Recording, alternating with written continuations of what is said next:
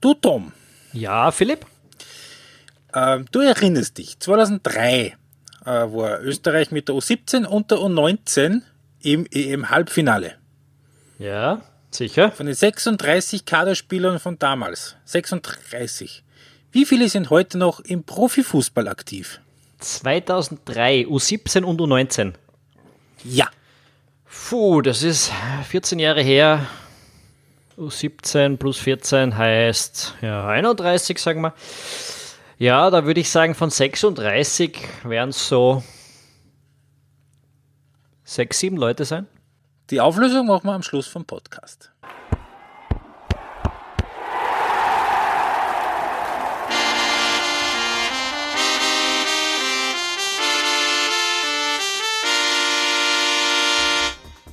Hallo bei Ballverliebt, dem Fußball-Podcast. Ich bin Tom Schaffer und wie immer auch mit dabei ist Philipp Eitzinger.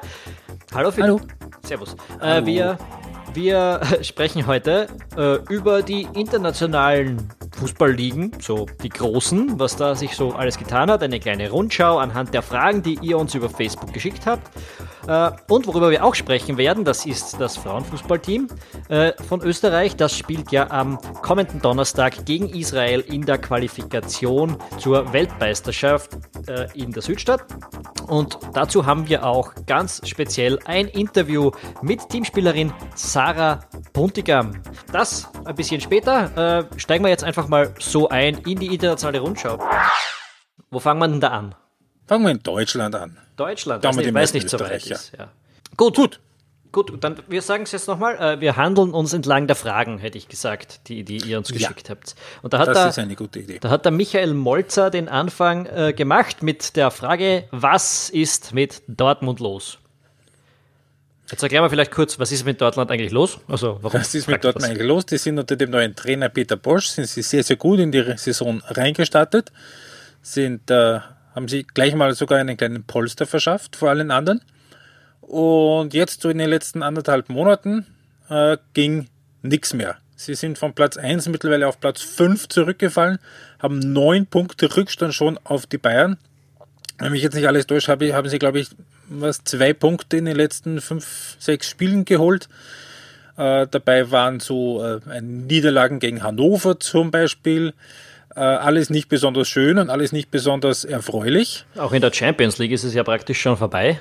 So gut wie, zumindest. Kann man, ja, natürlich, weil sie es in zwei Spielen nicht geschafft haben, Apoel Nicosia auch nur einmal zu besiegen. Das sind zwei Unentschieden rausgekommen. Die Frage ist mittlerweile mehr, kriegen sie unter Peter Bosch noch die Kurve? Ähm, es gibt, es mehren sich die Stimmen, die sagen, das ist nicht so. Das werden sie nicht mehr schaffen, weil ähm, die so diverse kleine Schwächen auch taktischer Natur sind in der Anfangsphase von der Saison nicht bestraft worden. Äh, mittlerweile werden, werden sie das. Und Peter Bosch, das haben wir auch in den letzten Podcasts ein paar Mal angesprochen, der im Sommer von Ajax gekommen ist, ist ähm, das, was wir in Österreich so wunderschön Ernst Durschädel nennen. Ähm, der geht nicht von seiner Philosophie und von seiner Meinung ab. Äh, Was ist, was ist das denn eigentlich, was das Problem ist? Hast du da, hast du da irgendwie eine Ahnung? ähm, zu wenig Flexibilität vielleicht und zu wenig Eingehen auf, auf den Gegner. Dann so einfach, einfach ähm, individuell ta taktische Schwächen im Abwehrverhalten. Äh, da geht's dann schon so in die Details, so ähm, äh, Kör Körperhaltung in Erwartung von la langen Bällen zum, zum Beispiel. Da sind sie relativ anfällig auf, auf Konter. Äh, es ist extrem ballorientiertes Spiel wo viele Spieler einfach äh, da und dort mal mh, die Position nicht ganz so halten, wie es eigentlich im, äh, im Absichern notwendig wäre. Und dann kommt natürlich dazu, dass die anderen Trainer auch Video schauen und mittlerweile wissen, äh, wie, wie man das an, anstellen muss. Und jetzt ähm, bei allem Respekt vor Hannover 96 und ähm, bei allem Respekt vor André Breitenreiter, äh, aber wenn man gegen die verliert, ähm, und vier Tore kassiert und ja, Hannover ist gut ra rausgekommen. Äh, das sieht nicht gut aus. Wie ist das? Ist momentan sowieso ein bisschen eine schwierige Phase für, für holländische Trainer im Allgemeinen, oder? Wenn man sich das so überlegt. Den, den Kuhmann haben sie jetzt auch äh, bei Everton rausgeschmissen. alle scheitern so ein bisschen mit, diesen, mit diesem Fußball, der sehr stark auf, auf Ballhaltekonzepten fußt und so, die typische holländische Schule halt. Da geht, da geht momentan nicht viel. Da geht momentan nicht viel, das ist richtig. Das hat auch letztens der Jonathan Wilson im, im, im Guardian einen Aha, Artikel okay. geschrieben, wo er auch sagt, ne, dass er so diese holländische Schule, diese, also diese Post-Kreuf-Schule ähm, sehr gut funktioniert bei Vereinen, die das für die philosophisch quasi immer schon so machen, aber wehe, du pflanzt die raus. Also ein Debur zum Beispiel bei Inter Mailand, das hat gar nicht funktioniert, ein Debur auch bei Crystal Palace hat nicht funktioniert. Bosch tut sich jetzt bei Dortmund schwer, wobei Dortmund noch einer von den spielstärkeren Kader hat. Das, das kristallisiert sich jetzt immer mehr, immer mehr heraus. Das ist absolut richtig, ja. Naja, und das sieht man dann auch in der holländischen Nationalmannschaft. Boah, ja, die ja sowieso wild am Sand ist natürlich. Ähm, gut, dann, dann äh, heben wir uns das aber vielleicht mal für einen anderen Podcast auf und schauen wir uns die zweite Frage zu Deutschland an. Wie lange lebt Peter Stöger noch? Hm, ewig, hm. ewig hoffen wir. Äh, wir hoffen ewig, aber natürlich leichter wird die Situation nicht. Jetzt am Wochenende wieder verloren. In Mainz sogar in Überzahl. Äh, wieder recht harmlos.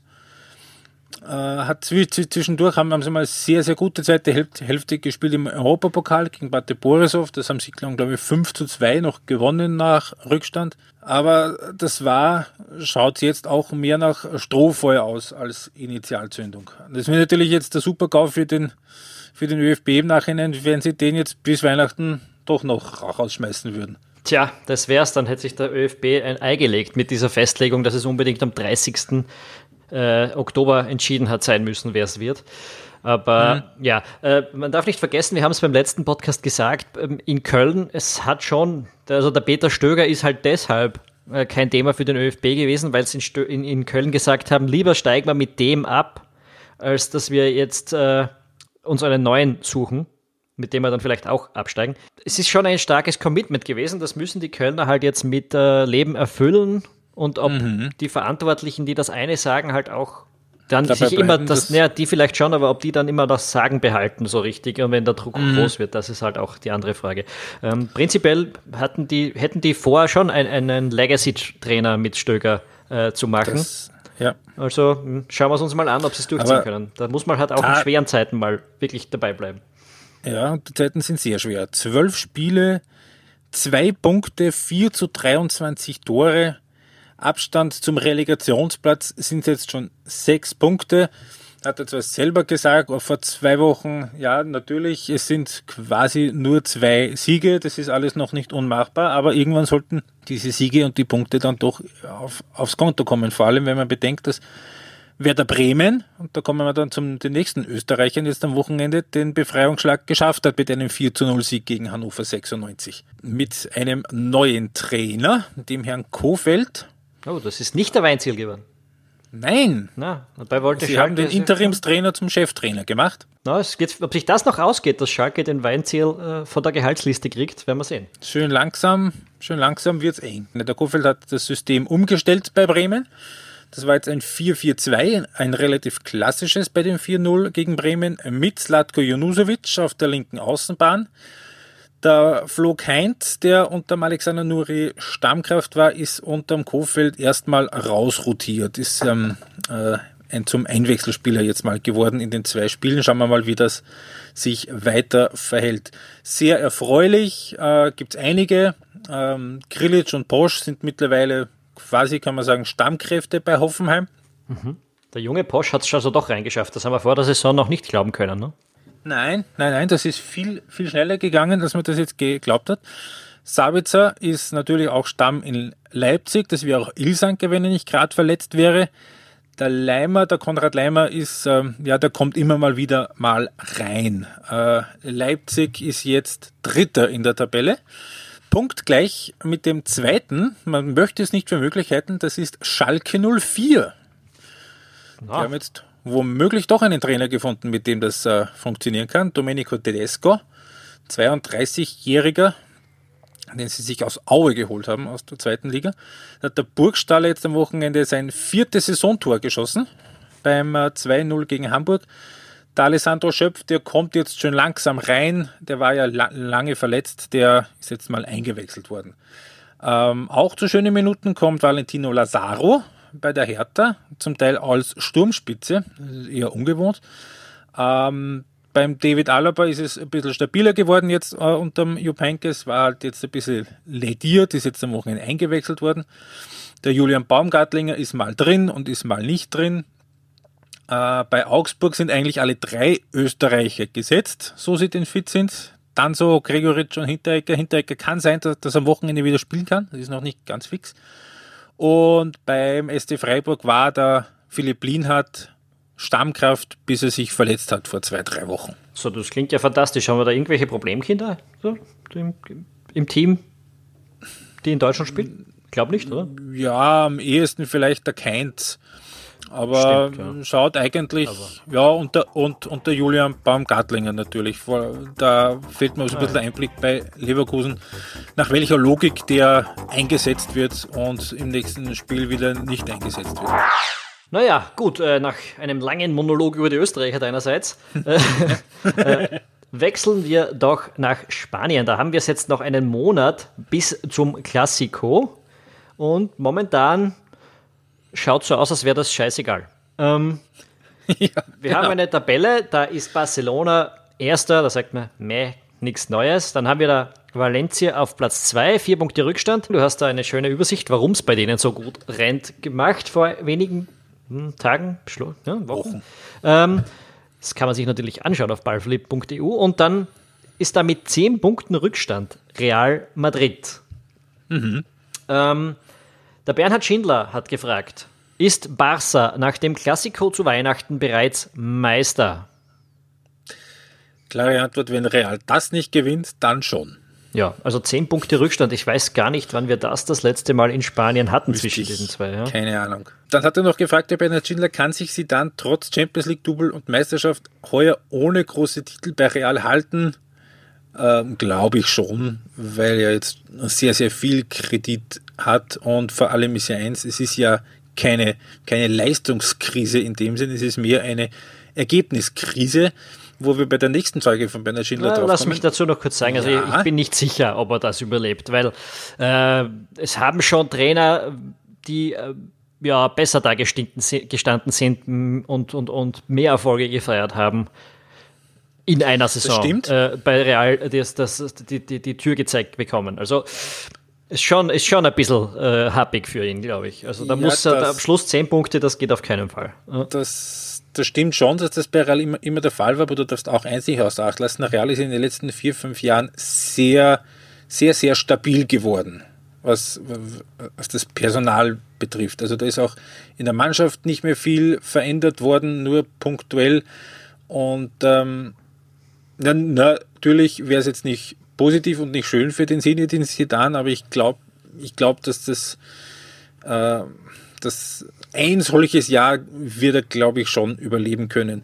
Und ähm, das, das hängt aber, was heißt ein solches Jahr dann, und du sagst, mit der Mannschaft ist nicht viel verändert worden, dann da kommen wir eh schon zur nächsten Frage. Was ist mit genau. Ronaldo los? Ich meine, der Typ ist, äh, wenn er, ich glaube, er ist so alt wie ich, das heißt, er ist jetzt ja. 32, wird 33 ja. im Februar. Mhm. Ähm, ja, dann. Äh, genau, das wäre meine Antwort gewesen. Was ist mit, mit ihm los? Er wird 33. Ähm, wobei seine Torausbeute äh, schlechter aussieht, als seine Leistungen sind. Das äh, muss man auch sagen. Ich habe mir das angesehen, ähm, seine Expected Goals Zahlen, die gehen seit Jahren immer ein bisschen runter. Also das war 2015, hat er 1,1 Tore pro Spiel nach, nach Expected Goals, dann waren es 2016 war es 1,0, dann war es 0,9. Diese Saison sind es 0,7. Das ist eine klare Tendenz, muss man sagen. Ist eine klare Tendenz, allerdings 0,7 Tore Expected Goals pro Spiel. Es heißt, er müsste nach der Qualität seiner Chancen neun Tore haben. Er hat eins. Mhm. Ähm, und das ist schon auch äh, ein großer Beitrag dazu, äh, warum Real zehn Punkte Rückstand hat, weil äh, die äh, Leistungen und ähm, die, die, auch die Chancen, die sie sich rausspielen, sind nicht um so viel schlechter wie die von Barcelona. Sicher nicht zehn Punkte schlechter. Und ähm, eben nach dem Expected Goal Wert wäre Ronaldo heuer Fünfter. Hinter Messi, hinter Ben von Sevilla, hinter Suarez von Barcelona und hinter Stuani von äh, Girona, der jetzt ja gegen Österreich eingewechselt worden ist. Ja, dann ist die große Frage halt, ob wir da bald den nächsten 200 Millionen Transfer nach Madrid sehen werden, um, um den Ronaldo dann auch mal adäquat zu ersetzen langsam. Darüber müssen Sie sich auf jeden Fall Gedanken machen. Ja, überhaupt gar keine Frage. Was wäre es mit den Fragen in Spanien gewesen? Womit wir nach England gehen. Genau. Ähm, wo der Bernhard Meiner wissen wollte, ist City schon der fixe Meister? Nein. Nein, aber es schaut sehr gut aus. es schaut natürlich sehr gut aus. Die Mannschaft ist extrem äh, stabil. Die haben, ich glaube, wir haben es schon ein paar Mal erwähnt, äh, 200 Millionen in Außenverteidiger investiert über diese letzte Transferperiode und das hat äh, sich sehr ausgezahlt, weil das die große Schwachstelle bei City war, vor allem wenn man bedenkt, wie wichtig die für Guardiola sind, diese äh, Spieler. Ähm, mhm. Dann hat man natürlich einen Wahnsinnssturm schon gehabt. Der funktioniert jetzt auch hervorragend mit, mit den Leuten dahinter und so. Also wie es momentan rennt, äh, sieht man, ist es schwer zu sehen, wie, wie die sich da einlassen wollen sollen. Aber hm, ist nicht das erste Mal, das, es wäre nicht das erste Mal, dass es dann doch passiert. Es ist natürlich eine, es ist ein kleines, ein kleiner Polster. 4 4, 8 Punkte. Ja, also okay, ist ein schöner Polster, aber ja, ich meine, wir sind im November, ja. Mhm. Ähm, November heißt Drittel der Saison vorbei, hat auch der Bernhard Gemeiner gefragt. Premier League des ersten, elf des ersten Drittels. Elf werden wir jetzt äh, nicht aufzählen, aber sag mal so ein paar Leute, die dir positiv aufgefallen sind. Na, elf schaffen wir sicher nicht, äh, aber so, wer mal als erster einfällt, ist natürlich Kevin De Bruyne. Ähm, ich habe es jetzt vorher bei City extra nicht erwähnt. Der kann hinter diesem Dreierangriff bei Manchester City momentan schalten und walten. Der bekommt durch diese taktische Ausrichtung den Platz, den er braucht und der dominiert. Also der spielt eine Wahnsinnssaison. Den würde ich auf jeden Fall drin haben. Ähm, aus Liverpooler Sicht ist sicher Mo Salah ein, ein Wahnsinnsgriff gewesen. Der hat auch eine super Saison, schießt ein Tor nach dem anderen. Ich habe es ehrlich gesagt vor der Saison nicht geglaubt, dass sie den unbedingt brauchen, weil sie gerade so im Angriff eigentlich schon sehr gut aufgestellt sind. Aber der gibt dem Spiel nochmal eine extra Qualität und noch ein extra Tempo dazu. Man ist auch nicht mehr ganz so abhängig von Manet, der vielleicht auch in die Liste gehören könnte, wenn er nicht so oft verletzt gewesen wäre. Dann bei City vielleicht noch Jesus, der, der junge Mann schießt auch eine Hütte nach der anderen. Ähm, Brasilianer, gell? Ja. Und dazu Tottenham, darf man nicht vergessen. Tottenham ist für mich zwischenzeitlich in diesem Herbst jetzt die beste Mannschaft in Europa gewesen. Das hat man dann auch gesehen, wie sie eben mit Real in der Champions League abgefahren sind, wie sie äh, teilweise in der Premier League aufgetreten sind. Jetzt hat es mal äh, das eine Spiel gegen Arsenal nicht funktioniert am Wochenende, aber trotzdem, die spielen für das, was sie an spielerischer Qualität haben, was eben nicht ein 700 Millionen Kader ist, äh, einen unglaublichen Fußball. Und äh, dort herausstechen tut für mich immer wieder der, der Christian Eriksen im Mittelfeld. Den würde ich in einer Elf auch drin haben. Ja, und dann vielleicht noch einen, einen fünften. Da, da würde ich sagen, Manchester United hat mit Nemanja Matic einen, einen sehr guten Griff getätigt. Die Partien, die ich gesehen habe, hat der eigentlich ähm, der hat ihnen das gegeben, was ihnen gefehlt hat, nämlich dass man auch aus dem Mittelfeld, aus dem defensiven Mittelfeld heraus Druck machen kann. Äh, und auf der Position ist er sicher spitze. So, das wären die fünf, die mir jetzt eingefallen werden, mal fürs Erste. Dann hat der Bernhard Meiner sicherlich in deine Richtung gesagt und dann nicht ohne ein, ja, nennen wir es Augenzwinkern, warum wird Liverpool nicht schaffen, um die Rennen um die internationalen Plätze vor United zu landen? Äh, wenn sie es nicht schaffen, was ich nicht glaube, äh, dann ähm, schlicht und ergreifend, weil der Kader von United in der Breite stärker und teurer ist. Also das kommt nicht von ungefähr. Die Liverpool hat die ein oder andere Schwäche im Kader im Sommer nicht ausmerzen können. Man denke an die Innenverteidigung, dass man den Van Dijk nicht bekommen hat. Man denke daran, dass Naby Keita erst nächste Saison kommen kann. Auch der, der hätte eben auch aus dem Mittelfeld heraus Druck erzeugen können, aus von einer tieferen Position, wo äh, andere Spieler dann gelegentlich ein bisschen bieder sind vielleicht. Also wenn man das bei Liverpool momentan sagen kann, wieder, weil sie doch sehr aufregenden Fußball spielen, dann, dann sicher, wenn es darum geht, aus dieser Position heraus ein bisschen Druck zu machen. Und wenn es dann am Schluss nicht klappt mit einer guten Position, ich glaube, Meister wäre sowieso viel zu viel schon vor der Saison gesagt gewesen, aber wenn es nicht gut nicht klappt, dann, dann liegt es daran. Da, da fehlt ein bisschen die Breite im Kader. Okay. Dann noch kurz auf die Österreicher. Wie geht es den Österreichern? Bis auf äh, Kevin Wimmer und Christian Fuchs, die beide Stammspieler sind, nicht besonders gut. Anatovic hat sich jetzt das Handgelenk gebrochen, hat einen neuen Trainer bekommen, der ihn gleich mal öffentlich gesagt hat, dass er gefälligst Leistung zu bringen hat, was beim Mark Anatovic sehr leistungsfördernd ist, wie man weiß. Ja, das ist ein David super, Moyes. super David Moyes von der, von der Menschenkenntnis und der Führung her. Der Anatovic hat ein bisschen ein Pech gehabt, finde ich. Also ja. er ist jetzt zu diesem Verein gekommen, hat eigentlich gut angefangen, äh, dann eine depperte rote Karte gekriegt und während er das abgesessen hat, ist die Krise richtig manifest geworden im Club.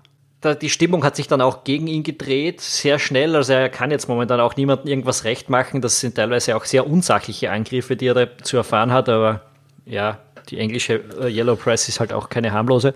Ähm, äh, bisschen Pech gehabt, müsste sich jetzt, müsste sich jetzt ordentlich zusammenreißen, um da rauszukommen, weil sonst werden sie bei West Ham wahrscheinlich nicht mehr seine größten Freunde werden. Nein. Ähm, ja, Markus Suttner sitzt auf der Bank, Alexander Dragovic sitzt, sitzt auf der Bank und Sebastian Brüdel ist noch nicht ganz fit wieder. Was tut sich sonst noch so trainermäßig? Bei West Brom hat es eine Änderung gegeben, gell? Sehr, sehr spannend, ja. West Brom hat etwas getan, was eine, ja, was auf den ersten Blick relativ dämlich klingt oder wirkt. Äh, sie haben Tony Pulis rausgeschmissen. Das ist interessant, wenn du West Brom bist, weil die waren natürlich jetzt die letzten Jahre schon eher Mittelständler in der Liga, aber es ist halt trotzdem kein Großclub und das war vor diesen letzten Jahren halt immer ein Fahrstuhlclub rauf und runter. Dann holt man letztes Jahr den Tony Pulis, ist mit dem Mann nicht auf einem Abstiegsplatz und wirft ihn äh, so nach einem Saisondrittel dann wieder raus sehr interessant. Liegt daran, dass, glaube ich, niemand so richtig zufrieden war mit dem Spielstil. Hätte man aber vorher wissen können, wenn man mich fragt. äh, und was man und da braucht man sich auch einen Grzegorz Krychowiak nicht holen, wenn man eh weiß, wie gespielt wird. Ja, und, und was, halt die, was halt wirklich die Frage ist, wenn du dann plötzlich drinsteckst im Abstiegskampf, schmeißt du dann den Trainer raus, der noch nie abgestiegen ist. mit, mit noch so schlechten Mannschaften, also der darauf spezialisiert ist, den Abstiegskampf nicht zu versemmeln. Mal schauen, wer da jetzt kommt. Ich glaube, sie haben noch niemanden. Äh, aber es ist eine etwas dubiose Entscheidung für mich. Also zumindest, sie war, es war dubios, den Pulis zu holen und es ist jetzt ein bisschen dubios, äh, ihn zu, in diesem Moment auch rauszuwerfen. Ja. Gut. Ähm, noch was ist passiert. Äh, oder ja. wird passieren, glaubt man. Äh, die Newcastle-Fans dürften sehr jubeln, aber äh, es schaut so aus, als würde der Club langsam oder doch verkauft werden. Da gibt es eine Investmentfirma mit Sitz in Dubai von einem, ich glaube, der Vorsitzende ist Engländer, äh, der sich den Club um mehr als 300 Millionen Pfund einverleiben will. Und der jetzige Eigentümer in Newcastle, der Ashley, ist ja extrem unbeliebt. Äh, oder war, es zumindest auch in den letzten Jahren. Äh, der hat ja auch nicht ganz unbeteiligt daran mitgewirkt, dass man überhaupt abgestiegen ist. Also die Fans dürften sich nicht drüber beschweren, vermute ich mal, wenn da ein paar Dubai-Milliarden äh, am Club plötzlich dranhängen. Und der ist ja potenziell schon auch ein Großclub, muss man schon sagen. Mhm. Das ist auf jeden Fall das Umfeld gegeben. Italien. In die Liga eines Landes, das nicht bei der WM dabei ist. Ja, das stimmt, die sind nicht dabei. Allerdings, die Serie A ist nicht unspannend heuer. Es ist derzeit die engste unter den Top-Ligen, was, was die Abstände an der Tabellenspitze angeht. Es führt Napoli 35, Inter 33, Juve 31, da hinten noch Roma mit 30 und Lazio mit 28, wobei die beiden Römerclubs noch ein Spiel in der Hinterhand haben. Das heißt, ähm, da könnte es einen Fünfkampf sogar geben um den Titel. Und wann gab es das zum letzten Mal?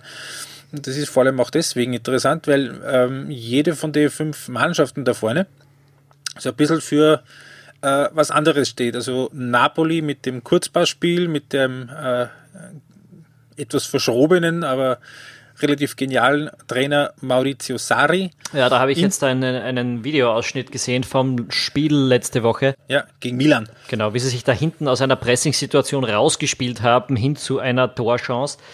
Das war, uh, das hat gut ausgesehen. Äh, da ist eine mhm. sehr ballsichere Mannschaft am Werk. Absolut. Inter mit äh, Luciano Spalletti als Trainer. Es ist ein sehr solides, wenn auch nicht übertrieben aufregendes Team, aber keine groben Schwächen. Juve, der Serienmeister der letzten Jahre, ist nicht so gut, vor allem im Spiel nach vorne wie in den letzten Jahren, haben jetzt am Wochenende wieder verloren äh, bei Sampdoria, haben schon bei Lazio verloren. Äh, die Roma ist mit dem neuen Trainer ein bisschen vorsichtiger unterwegs als im letzten Jahr, aber auch sehr stabil. Und Lazio hat das Top-Sturmduo der Serie A, nämlich Ciro Immobile und Luis Alberto. Und letzteren könntest du als Liverpool-Fan noch irgendwo im in der Schublade haben. Ja, in der Schublade der Erinnerungen. Schon ein bisschen länger her. Äh, aber hat, hat eine ein oder zwei Saisonen bei Liverpool. Nicht so besonders äh, nicht eingeschlagen. geglänzt dort, nicht eingeschlagen, aber jetzt bei Lazio ist er eingeschlagen. Hm. Also und auch das, was wir in den letzten Podcasts immer wieder mal gesagt haben, ähm, kann man sich durchaus wieder anschauen, die Liga. Da gibt es ein paar wirklich interessante, spannende Teams. Dazu kommt noch Milan, ein relativ wild zusammengekaufter Kader, wo der arme Vincenzo Montello, der Trainer, glaube ich, bis heute nicht so richtig weiß, wie er den zu funktionieren Aber, aber, aber, aber was erzählst du uns? Der AC Milan ist doch ein übermächtiges Team, haben wir gehört von der Wiener Ost. ja. Die spielen ähm, ja am Donnerstag wieder, oder? Ja, das, das ist das erste Mal seit äh, 18 Jahren, dass wieder eine österreichische Mannschaft im San Siro spielt übrigens. Seit 19 Jahren sogar. Seit 19 Jahren, da wirst du, was ist das? Was haben wir 2017, 1998, ja, was war das? Ja. Sturm in der Champions League gegen Inter. Juri Djorkaev 0 zu 1 in der 93. Robert Seger war fertig.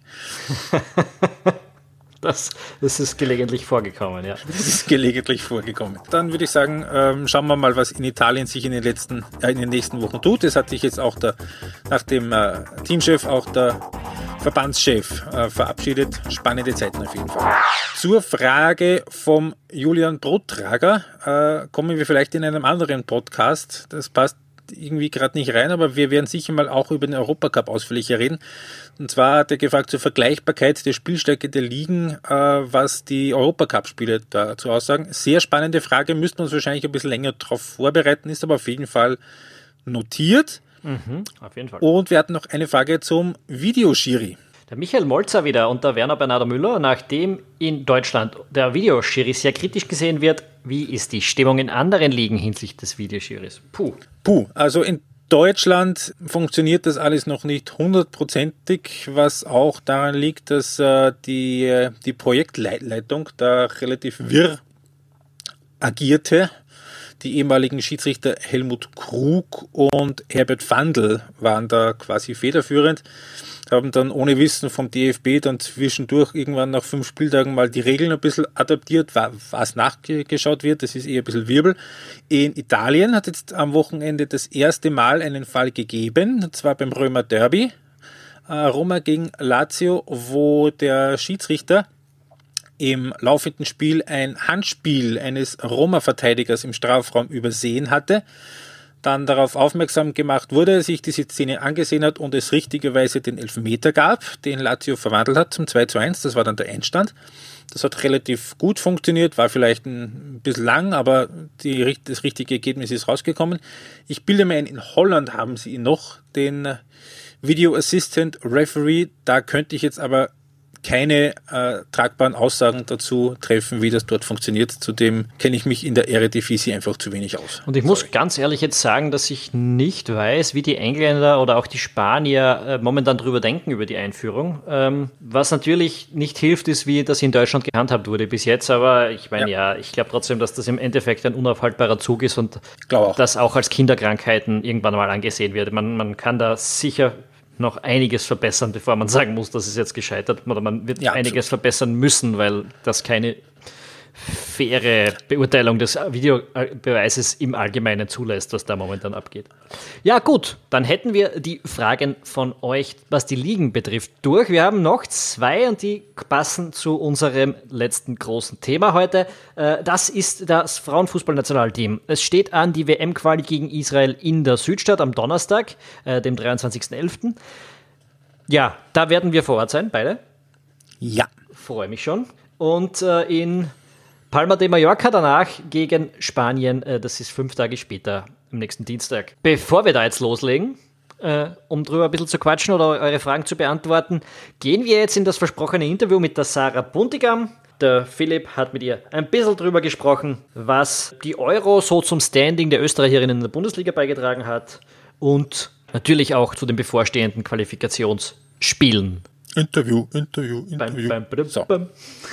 Sarah Pontigam, ähm, es gibt, und für die erste Frage hole ich ein bisschen aus, die ähm, Geschichte von Paul Breitner, der im WM-Finale einen Elfmeter geschossen hat, den verwandelt hat. Und er hat erzählt, dass er am Tag danach, als er sich das Spiel im Fernsehen nochmal angesehen hat und äh, diese Elfmeterszene kam, er alle, alle möglichen Schweißausbrüche und Panikattacken mhm. bekommen hat, weil er da erst realisiert hat, was, was, da, was da los war und was für eine Verantwortung er da gehabt hat. Jetzt hast du im Viertelfinale den letzten Elfmeter geschossen. Mhm. Ähm, kannst du dich noch erinnern, was du dir gedacht hast, als du das Video davon das erste Mal gesehen hast? Ähm, also ich muss sagen, dass mir ähnlich ging. Also es ist dann schon ähm, so, wenn man das sieht, ähm, oder im Nachhinein wird einem dann erst bewusst, was man da gemacht hat, sage ich mal, weil ist, man ist in dem Moment so im Spiel drin und so fokussiert und man denkt da jetzt gar nicht, also ich denke da jetzt gar nicht an die Folgen oder von dem her ist es, wenn man das dann im Nachhinein sieht und selbst wenn ich es jetzt noch anschaue, ist es schon ähm, von den Emotionen her schon krass, also schon extrem Org einfach, wie, dass man das, ja, man ist einfach in einer eigenen Welt und im Nachhinein sieht man das ganz dann von außen und das reißt dann immer noch voll mit. Mhm. Ähm, jetzt bist du beim SC Freiburg. Da gibt's diverse Spielerinnen, die auf deutscher Seite dabei waren bei der EM. Also mhm. Magul, Petermann, Kaikci war dabei, Benkert war dabei. Ähm, die sind alle vor dir heimgefahren. Genau, ja. Ähm, äh, ist da auf gut österreichisch, wie du dann zur Mannschaft gekommen bist, äh, der Schmäh gerannt? Äh, hat man sich da gegenseitig ein bisschen aufgezogen oder waren die beim Thema Europameisterschaft ganz ruhig? Na, die haben sich ähm, eigentlich alle mitgefreut mit mir und mit uns und ähm, die haben eigentlich alle gesagt, so wir Österreicher, wir waren so die Mannschaft der Herzen und ähm, die haben sich voll gefreut für uns und ähm, mir tat's dann auch leid für sie, aber klar ist es natürlich halt schon cool, dass Österreich ähm, länger bei einer EM dabei ist als Deutschland. Und ähm, ja, für mich war es cool und sie haben sich mitgefreut und ich habe die jetzt da jetzt nicht irgendwie verarscht oder so. Okay. Du warst ja auch vorher schon in der deutschen Bundesliga, du hast also den Vergleich, ähm, inwieweit hat sich durch die Europameisterschaft der Stellenwert von den österreichischen Spielerinnen in Deutschland in der Bundesliga verändert? Weil es ist ja doch eine relativ geschlossene Community, trotz allem, wo äh, mehr oder weniger, glaube ich, jeder jeden bis zu einem gewissen Grad kennt. Merkst du da einen Unterschied? Na, nicht wirklich. Also es war ja im Vorfeld, war ja der Stellenwert eigentlich schon relativ groß, sage ich mal. Es hat ja, gibt ja einige oder mittlerweile schon viele Bundesligisten, die eben österreichische Spielerinnen hat. Also ich glaube, wie, wie viele Legionärinnen sind wir? Ich glaube 15 oder so. 13, 14, 15, ja. sowas. Je, je nachdem, ob man die Marina dazu rechnet, zum Beispiel bei Potsdam, ne? Mm, genau, und von dem her, das war ja alles schon, schon vor der EM, sag ich mal. Und da merkt man schon, dass ähm, ja der Stellenwert davor da war und ähm, jetzt, also ich kann jetzt keine Veränderung irgendwie empfinden, muss ich sagen. Wenn dir vor der Saison wer gesagt hätte, das, wird, das dauert bis Mitte November, bis ihr das erste Mal ein Spiel verliert und ihr schlagt die Bayern und ihr schlagt Wolfsburg, was hättest du dem geantwortet? So Ende August. ja, ich hätte sofort unterschrieben, sag ich mal. Nein, aber es war ja, wir haben ja die ganze Rückrunde eigentlich, ähm, ich glaube, nur das erste Stimmt, Spiel ja. verloren. Mhm. Und von dem her war das schon, äh, ja, eine Serie, die wir dann quasi weitergeführt haben. Und ja, es läuft einfach gut. Es macht gerade extrem Spaß, mit der Mannschaft zu spielen. Und ähm, ja, dass jetzt mal, dass wir jetzt verloren haben gegen Frankfurt, war zum Teil ein bisschen unglücklich, aber ja, ich denke, das ist kein Beinbruch. Wir sind immer noch vorne dabei und ähm, das ist sehr lobenswert. Dreikampf um den Titel? Ähm, Seid ihr weiß, da dabei? Äh, ja, laut der Tabelle jetzt natürlich schon, aber ähm, Wolfsburg und Bayern haben natürlich schon ähm, einen ja, besseren Kader einfach und andere Möglichkeiten. Und mhm. wir müssen halt einfach versuchen, dass wir konstanter spielen, als wir es letzte Saison vielleicht gemacht haben. Und ja, wer weiß, wenn die dann patzen und mal Fehler machen und Punkte liegen lassen, dann wollen wir halt da sein. Und das ist unser Ziel. Kommen wir jetzt auf die folgenden zwei Spiele mit dem Nationalteam. Ihr kennt Israel ganz gut, ihr kennt Spanien ganz gut. Worauf glaubst du, wird es ankommen gegen Israel mal in der, in der, in der Südstadt? Früh, frühes Tor wird helfen. Sehe ich das ja, richtig? ja, natürlich. Also es wird halt ähm, extrem schwierig sein, gegen den Abwehrblock halt zu spielen und da wird es halt darauf ankommen, wie wir uns am Spielfeld positionieren, vom Positionsspiel und einfach wie wir uns auch bewegen und die Räume dann finden und ja, diesen Abwehrblock dann irgendwie knacken zu können. Das wird wichtig sein und ähm, je früher man natürlich ein Tor macht, desto einfacher wird's und ähm, ja, aber wichtig sind letztendlich die drei Punkte und ob wir dann jetzt zum Schluss dann noch ein Tor machen. Aber natürlich wäre es schöner, wenn wir gut reinstarten und so das dann auch mitnehmen können. Wie läuft da die Vorbereitung auf so ein Spiel gegen einen nominell deutlich schwächeren Gegner ab? Ist das, ist, ist, ist da auch die, die Vorbereitung auf den Gegner selbst, ist die äh, einigermaßen zentral oder konzentriert man sich da vor einem Spiel wie gegen Israel mehr auf, auf sich selbst, als das jetzt zum Beispiel bei einem Spiel gegen Spanien, wie es dann kommen wird, oder bei Holland, wie es jetzt war, der ähm, Fall wäre? Na, also man schaut schon auch auf den Gegner, wie er halt auch spielt und wo er seine Schwächen hat und wie wir die dann ausnutzen können. Und ähm, das ist bei Israel genauso der Fall, wie es gegen Spanien dann auch sein wird. Und daraufhin trainieren wir auch. Wir wissen, wie sie ungefähr spielen wollen und versuchen halt ja, gegen diesen Abwehrblock dann Lösungen zu finden und trainieren das natürlich auch im Training. Mhm. Ähm, Israel hat in der letzten Qualifikation ein 1-0 auswärts gegeben, ein 4-0 daheim. Ähm, Spanien hat sie dieses EM-Viertelfinale gegeben. Ähm, mhm.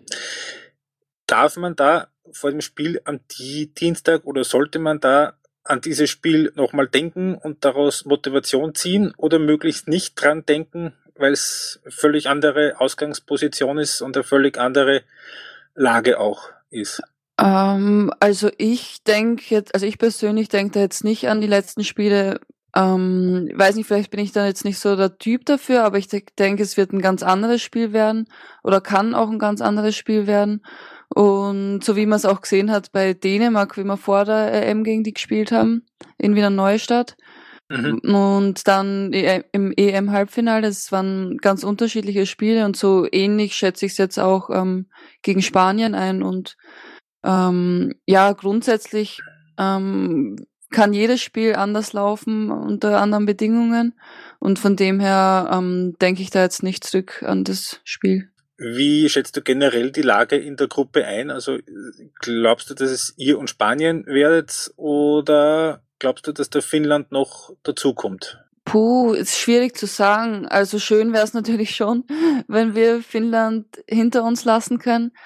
Ähm, aber klar, die haben auch gute Leute und sind, ich weiß gerade nicht, wie sie jetzt reingestartet sind in die Quali. 1-0 daheim gegen Serbien durch ein Eigentor. Okay. Ähm, ja, schön wäre es natürlich, wenn wir die hinter uns lassen können und das zum Zweikampf machen können. Und ja, wir werden halt alles daran setzen, dass man das auch so umsetzen kann. Was muss da in Spanien rauskommen, damit ihr zufrieden in den Flieger nach Hause steckt? Puh, ja, auswärts in Spanien. Klar, man will jedes Spiel gewinnen. Äh, man muss dann halt auch schauen, wie, wie das Spiel läuft, wenn wir unsere volle Leistung abliefern können und ähm, das dann letztendlich ein Punkt wird, dann und man einfach das Gefühl hat, ja, es war an dem Tag nicht mehr drin, dann ist es super, auch wenn man verliert und man hat halt wirklich alles gegeben und es ging an dem Tag nicht mehr, kann man, glaube ich, zufrieden sein. Wir müssen einfach ähm, schauen, dass wir unsere Leistung abliefern, alles reinhauen und ähm, dann hoffen, dass man da was Zählbares mitnehmen kann. Inwieweit hat euch da das Spiel gegen Holland jetzt geholfen, das Testspiel im Nebel? Ich denke, es hat uns schon mal noch ein paar Sachen aufzeigt, wo wir uns verbessern können oder wo noch ähm, ja einfach auch Handlungsbedarf ist und wir werden versuchen, dass wir das ähm, verbessern und das, was wir gut gemacht haben, nochmal ähm, ja wiederholen können und dann schauen wir mal, was dabei rauskommt. Österreich bei der WM wäre? Boah, also wenn du das jetzt so sagst, ist es noch so weit entfernt. Ja. Aber das wäre schon ein Traum, ein Traum, ja. Sarah, da sage ich besten Dank, dass du dir die Zeit genommen hast. Sehr gerne. Ich wünsche euch alles Gute in der Südstadt. Dankeschön. Vor allem auch ein schöneres Wetter als in St. Pölten, dass ihr von den Leuten auch was seht. Und die Leuten von euch. und ähm, alles Gute auch in Spanien. Dankeschön. Danke. Ciao. Interview, Interview, Interview. Bam, bam, so. Gut, und dann hätten wir nach diesem schönen Interview noch eure Fragen zum Fußballnationalteam der Frauen. Da hat der Matthias Riemer gefragt, was traut ihr Österreich in der WM-Quali zu? Ich lasse das mal dir, großer Experte. Da kann man eigentlich gleich, gleich auch äh, eine weitere Frage von Matthias Riemer reinbringen. Wie vorentscheidend ist, das, über, ist eben das Spiel in Spanien? Und die Dienstag, ja, das ist schon sehr vorentscheidend weil realistischerweise es genau zwischen die, diesen beiden Teams gehen wird, um Platz 1 und 2. Und äh, wenn man es schafft, dass man auswärts einen Punkt mitnimmt in Spanien, das wäre das wär schon sehr, sehr erfreulich. Nicht nur, weil man dann natürlich alle Trümpfe in der Hand hat, dann mit einem Heimsieg dann eben im, im, im nächsten Jahr womöglich tatsächlich dann ein Gru Gruppensieger zu werden, weil ja nur der Gruppensieger fix äh, bei der Weltmeisterschaft ist und der Gruppenzweite bestenfalls Playoff spielt.